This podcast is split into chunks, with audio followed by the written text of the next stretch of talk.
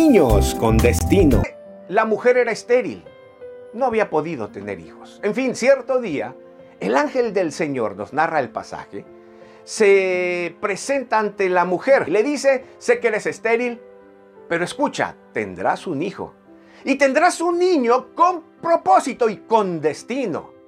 Entonces el ángel le da las instrucciones de lo que debe hacer la madre por lo que va a ser el niño, por el destino del niño. A la madre le dice, prepárate, no debes de tomar sidra, ni vino, ni alimento contaminado, porque tu hijo será nazareo desde su nacimiento. Y solo le dice, no vas a pasar cuchillo por su cabeza, es decir, no le vas a cortar el pelo. Esa era parte del voto de los nazareos. En fin, el ángel desaparece y la mujer queda atónita, pero lo cree.